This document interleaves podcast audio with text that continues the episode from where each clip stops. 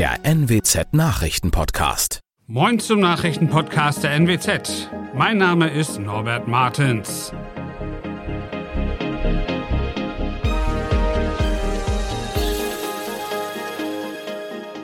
Und das sind unsere regionalen Nachrichten. Die Stadt Oldenburg hat ein Energiesparprogramm vorgestellt. Der Ausbau der erneuerbaren Energien läuft in Niedersachsen schleppend und ein Flusskreuzfahrtschiff saß in Oldenburg vor der Eisenbahnbrücke fest. Energie ist derzeit ein knappes Gut. Deshalb hat die Stadt Oldenburg am Montag ein Maßnahmenpaket vorgestellt, wie man jetzt Energie sparen will. So sollen unter anderem öffentliche Räume wie Schulen, Kitas oder Verwaltungsbüros weniger beheizt werden. Auch sollen die Duschen in Sportstätten während der Sommerferien kalt bleiben. Einige Stadtteilbäder werden in dieser Zeit komplett geschlossen. Oldenburgs Oberbürgermeister Jürgen Kogmann spricht von einem Sommerprogramm und schließt weitere Maßnahmen nicht aus. Über diese soll Ende August beraten werden.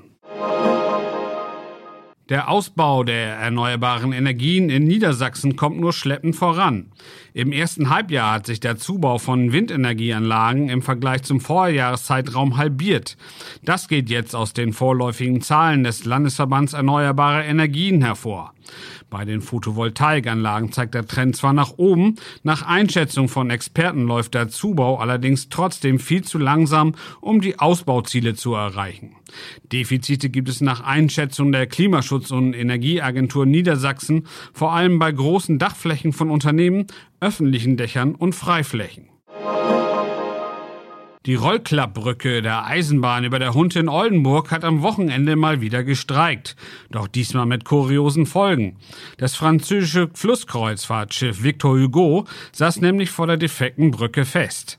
Die Passagiere, die Oldenburg besichtigen wollten, mussten über einen Notsteg vom Schiff geholt und mit Bussen in die Stadt gebracht werden. Nachdem das Wasser so weit gefallen war, dass die Victor Hugo weiterfahren konnte, passierte der Flusskreuzfahrer mit sehr wenig Spielraum die Brücke und fuhr weiter. Nach der Stadtbesichtigung ging es für die Passagiere wieder per Bus und Notsteg zurück aufs Schiff. Das waren unsere Nachrichten aus der Region. Weitere aktuelle News aus dem Nordwesten finden Sie wie immer auf NWZ Online.